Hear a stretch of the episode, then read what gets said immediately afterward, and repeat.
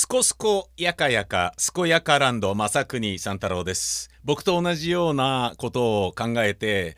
はてと思っている人は結構いるんじゃないでしょうか。そうです。僕がん？って思っているのは桜田淳子ってそういえば今どういう状態？はい。えー、元総理大臣が銃撃されて命を落としたことにより一気にえー、注目が集まっている元統一教会現なんとか家庭連合っていう名前みたいですけどね霊感商法はもうイコールですよね統一教会と。で高いお金で印鑑買わされるとか高いお金で壺買わされるっていうのもイコール霊感商法でありイコール統一教会ですよね社会的にも結構な問題になっただけどまあ覚えている通り桜田淳子さん自身は何にも悪いことしてないんじゃないかったっけっていうことなんですよね。でまあ実際そうなんですよね。うーんえー、桜田淳子さんの話に行く前にその山上容疑者の母親の破産の件ね。2002年に、えー、まあ統一教会への、えー、何？献金？お布施、えー、自己破産をした。だけどそのなんかね数年後とかにっていうことだったらわかるんだけどもうそっから2002年に自己破産ってことは20年経ってるでしょっていう。えどういうことなん？だってちょっとまああの分かんない部分がありますよね。まあこれから解明されていくんでしょうけれどで統一教会には仕掛けず難易度の高い安倍元総理だけを狙ったっていうのはうーんって思うんですよね。なんかあの太陽を盗んだ男じゃとかえーと、宇崎竜童が、えー、演じてたなんだっけ ATG 映画のあったじゃないですか。あれああいうなんかこうなんかでっかいことをやってやるんだ俺はみたいなのでしたよね。確かね。あの宇崎竜童の映画はね。そういうことなの？っていうことをちょっと思っちゃったんですよね。えー、でその統一教会と、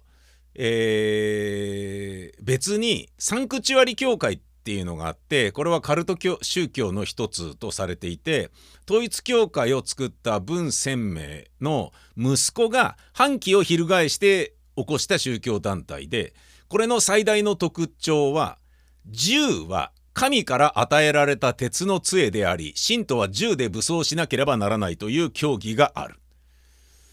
えー、銃は神から与えられた鉄の杖イコール神の啓示なのだっていう教義。でそういうことなのかっていうね。だなんだけどこのサンクチュアリ教会は山上容疑者との関わりを否定する声明を出しているけど銃といえばっていうことでちょっとまあつながっている。で実際このサンクチュアリ教会はだから銃霊産なのであのトランプ大統領ともがっつりだしうん？っていうねちょっとなんだかなみたいな感じがある。っていうのがサンクチュアリ教会ね文鮮明のせがれが起こした。でその元となってるえ元統一教会統一教会は児玉義雄とか笹川良一といった右翼の大物と自民党、えー、当時のあの韓国政府、えー、満州人脈とのつながりががっつりあるわけで朝鮮戦争後の反共工作に起因する真っ黒な、えー、部分なんじゃなかろうかなとか。だからそういうことで言うとこの問題というものは壺高く買わされたとかそういうなんか上っ面のねあの民間人とか、えー、入信者が不幸になったんじゃないのみたいな問題以上に根が深いんじゃなかろうかっていうようなこともまあねあのこれからこうインターネットじゃなきゃ知ることができない話なのであのちょっと注意を要するよね。注意を要するよねっていうのは要は宗教団体っていうのは金がいっぱいあるから抑え込みにかかりますよね。あの CM 打ったりとか CM 打ってないのにあの良きに計らうための袖の下だなんだいろんなものを使うことによって放送局であったりいろんなね要人影響力の高い人たちをちょっと抑えて悪く言わないでねっていうような流れになっている。だからこれご存知な通りあの例えばねえー、となんだろうななんかまあちょっと詐欺っぽいようなことをやったえー、グループがあったとするでそこの若い女の子が綺麗じゃんってなった時にその人の卒業アルバムとかがバンバン出てきたり、ね、どこの学校の卒業でとかいうのをバンバンそれは晒すくせになぜだか今回のこれに関してはもう最初の段階は統一教会って言わずに某宗教団体ってあえて言ってたじゃないですか。そういうことですよね。あの、だそれが一番おっかながるところだよね。あの、え、言えないんだっていう。あそれは根が深いわっていうそういうことですよね。トランプ元大統領も統一教会の支持者ですからね。えー、だからテレビで統一教会バッシングっていうのはこれからちゃんとなされることもねあるかどうかがわからないわけだしでその宗教の自由ということで言うと放送がこう超えてはならない部分でもあるから叩きづらいし叩いて何かあって負けたりしたら厄介だしねえじゃあもうお宅の放送局には CM 流しませんよとか CM は流してないけどあれだけお金入れてたのもうやんないよとかこういうふうに協力してたのもうやんないよとかそういうようなこととかになってくるとちょっと待って待って待ってみたいなことにもなるだろうからインターネットで一生懸命これは調べていくしか我々道はないんだと思われるんですよね。っていうのははまあちょっとディープな話だけれど桜田淳子に話を戻すと1992年に合同結婚式に参加して会社役員と結婚しましたよね。で桜田淳子さんはお姉さんの影響で19歳の頃から入信していたっていうことが分かってる。だけど姉が入信したことによって桜田淳子のお父さんは統一教会被害者家族の会みたいなものの秋田支部みたいなものの会長を務めていた時もあったと。えー、サンミュージックの時の相沢社長まで生きてらした時に、えー、桜田淳子の親族から200万円の壺を購入していたことがありそれなんか買わされてんじゃね？えみたいな話が出てたけど、えー、そうではないと。純子の純粋な気持ちは分かってる。彼女のために思って私が買ったんだと相沢社長はその時に言っている。もうだからなんか切ないよね。いろいろな意味合いでね。合同結婚式の翌年の「お引越し」という映画だったかな。桜田淳子さんはそれを最後に他の仕事を降板しもうちょっと合同結婚式でね樹木を集めて迷惑かけるからもうやめますみたいな感じでいろんな仕事をまあやめてえ結婚した夫の地元の福井県敦賀市に住んでいたけれど2000年に夫が経営していた会社を畳んで夫のえー、高齢のお母さんのお世話をするためにそのお母さんが住んでいる近所である兵庫県西宮市に引っ越したと。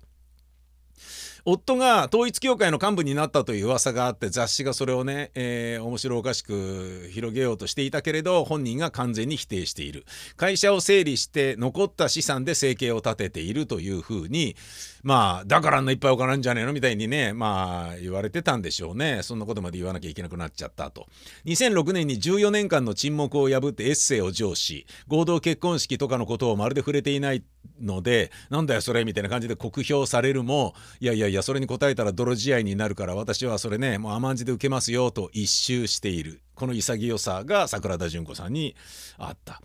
2013年に相沢社長の通夜に参列し16年半ぶりに公の場に現れた2017年に博品館劇場でゲスト公演してちょっとまあ桜田淳子プロジェクトが始まったりもしていたっていうことなんだけど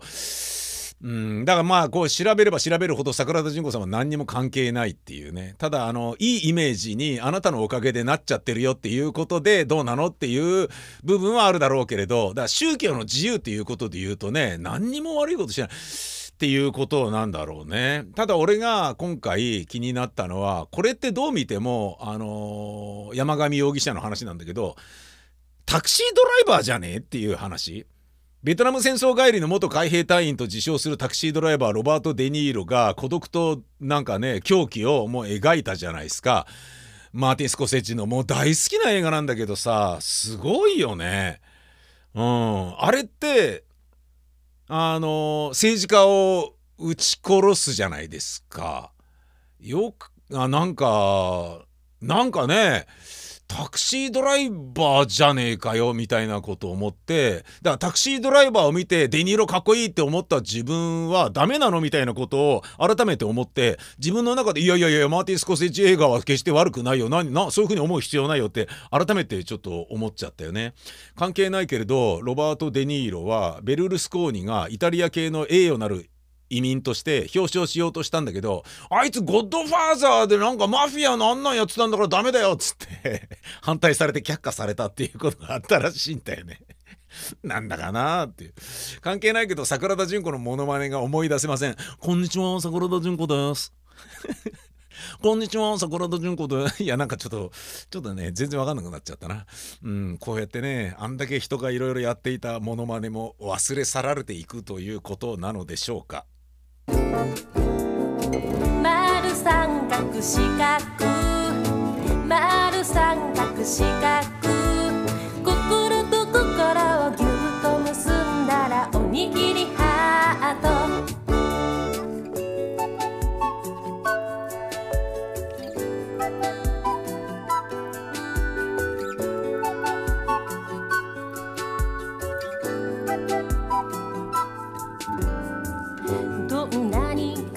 悲しくてもお腹は減る。